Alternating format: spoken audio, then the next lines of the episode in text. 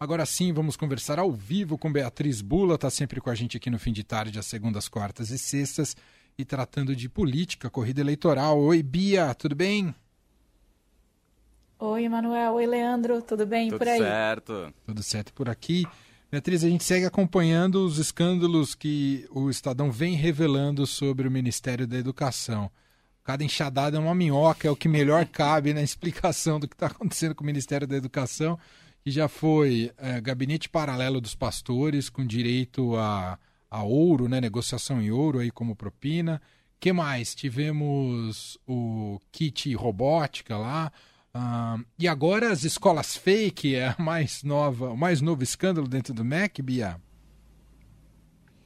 Pois é, mais uma revelação aí do time de reportagem da sucursal do Estadão em Brasília, é, mostrando que apesar de faltar, faltar recursos para para conseguir terminar mais de 3 mil escolas que estão em construção há anos, o Ministério da Educação autorizou obras em outras, é, em outras 2 mil escolas, né? Então, prioriza construções novas em detrimento das que já tinham sido começadas, o que aí fere. É...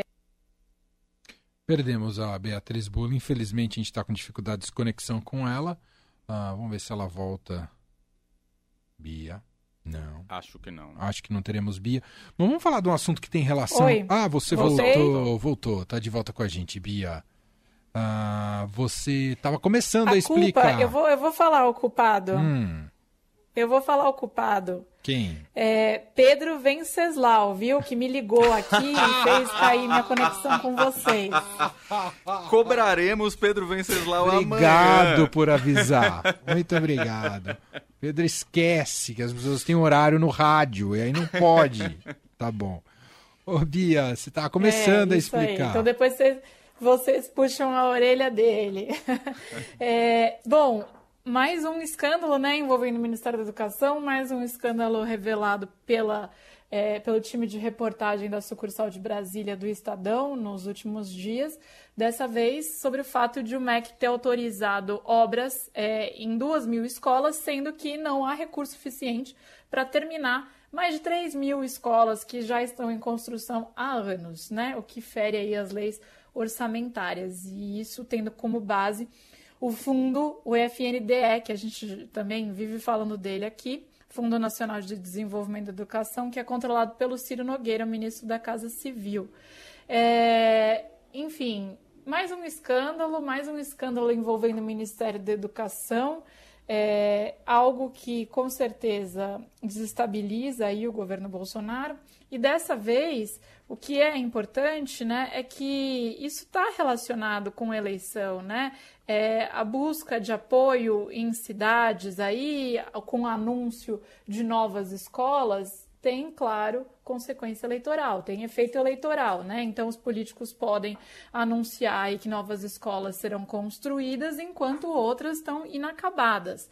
É, e aí o eleitor muitas vezes o que ele vê é só o anúncio da construção daquela nova escola, parece é, uma notícia boa, quando na verdade há um mau uso do dinheiro público, é, de acordo com essa reportagem que se revela, assim como a gente já estava falando aí de, de outras situações, né? Tipo envio do do kit robótica aí para escolas que não têm água e luz, é, outras coisas. Então, é, mais um, uma revelação, é, dessa vez que está aí diretamente relacionada também com o fato de a gente estar tá em ano eleitoral. Acho que não seremos surpreendidos se daqui até o fim do ano a gente tiver notícia de outros casos em que há um mau uso do dinheiro público. É, para tentar é, conquistar aí o eleitorado de alguma maneira.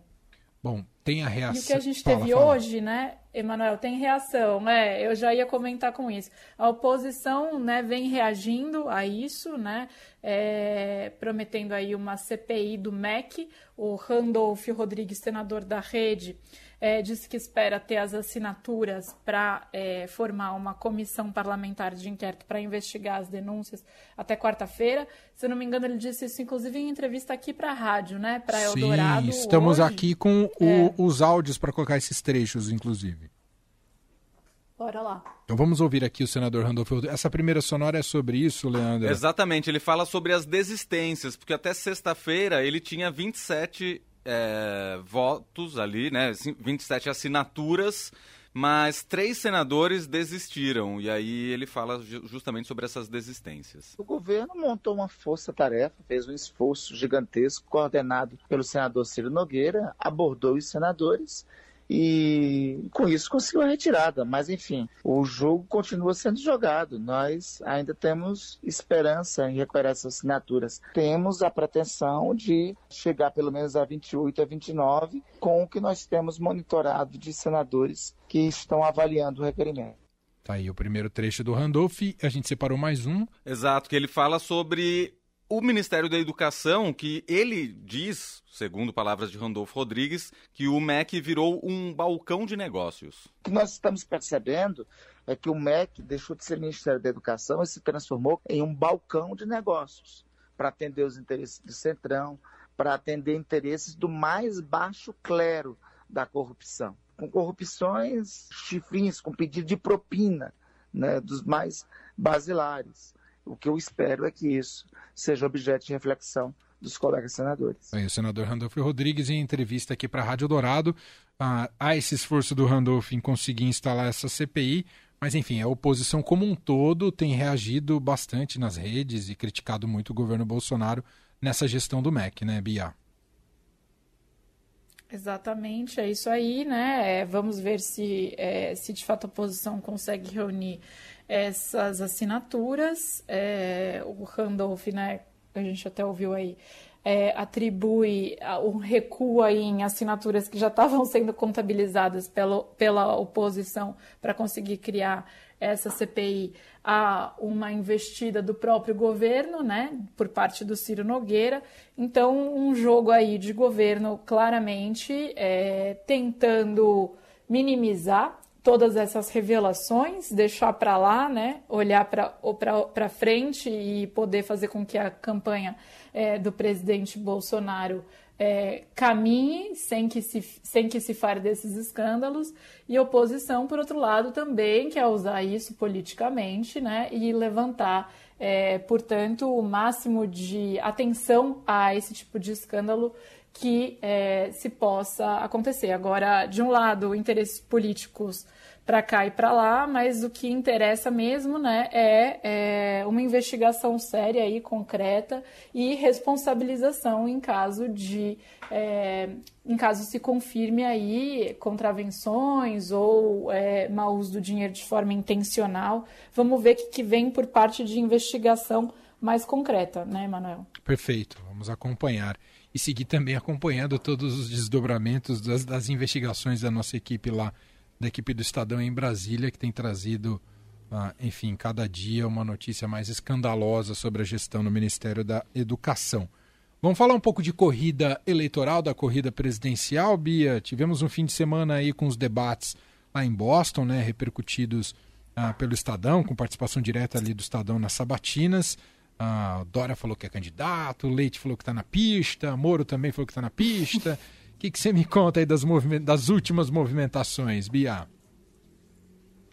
Muita gente da terceira, da chamada terceira via, né, tentando argumentar que é bom se houver uma união é, de forças, mas pouca gente disposta a abrir mão aí da sua própria pré-candidatura, né? Isso que a gente tem é, visto quando a gente vê as declarações aí é, destes nomes que se apresentam como a melhor, cada um deles se apresenta como a melhor saída para disputar contra é, Lula e Bolsonaro, né? Dória, Leite, Simone Tebet, mesmo Moro, né? Que já nem é mais contabilizado aí nas bolsas de apostas, é, mas que segue falando que não tirou o nome dele da, é, da corrida. É, é, isso que a gente assistiu muito é, nos debates do fim de semana, que aconteceram lá na Brasil Conference, é, que é organizada pelos alunos de Harvard, alunos brasileiros de Harvard anualmente. e hoje é, alguns deles aproveitam esses dias para fazer aquele, aquele giro é, pelos Estados Unidos, os que foram presencialmente lá, né? Caso do Moro e do Ciro. Hoje o Ciro teve uma conversa aí é, num think tank de Washington, é, que é o Atlantic Council, é, e para essa conversa costumam ser convidados investidores, é, autoridades aí que trabalham em organismos internacionais, ligadas de alguma maneira ao estudo do Brasil, das relações internacionais. É, eu pude, tive o direito de fazer uma pergunta como repórter do Estadão é, nesse encontro e perguntei justamente sobre as movimentações dele, Ciro, é, para atrair partidos aí é, para sua para aliança em torno do nome dele, como da União Brasil, como é, o PSD do Kassab, né? Ele, ele admite que está conversando com União Brasil, com o PSD, é, mas que ele acha que ele precisa mostrar ainda que é viável em maio ou junho. Então ele está se dando, digamos aí, uma janela temporal até junho é, para tentar capturar é, de alguma maneira alianças é, desses partidos, se não inteiros, mas pelo menos de parte, é, e conseguir montar palanques mais fortes nos estados. É, mesmo assim, o Ciro está muito atrás nas pesquisas do Lula e do Bolsonaro, mas é, ele vem tentando aí angariar algum certo apoio. Da parte de Lula, a gente tem é, ex-presidente em Brasília hoje, oficialmente para uma reunião com representantes indígenas amanhã.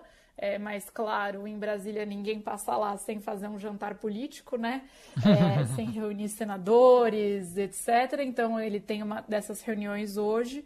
E Alckmin, por outro lado, também começa a se movimentar é, aqui, né, como vice da chapa do, com o Lula. Hoje ele deve ter um jantar com advogados que são advogados mais à esquerda, que se definem como progressistas, é, mas que são apoiadores do presidente Lula. Está é, tá sendo organizado na casa do Pedro Serrano, que é um advogado é, ligado àquele grupo Prerrogativas, né? É, então é uma tentativa de aproximar um pouco mais o Alckmin de pautas mais caras à esquerda. É, vamos ver o que, que sai daí.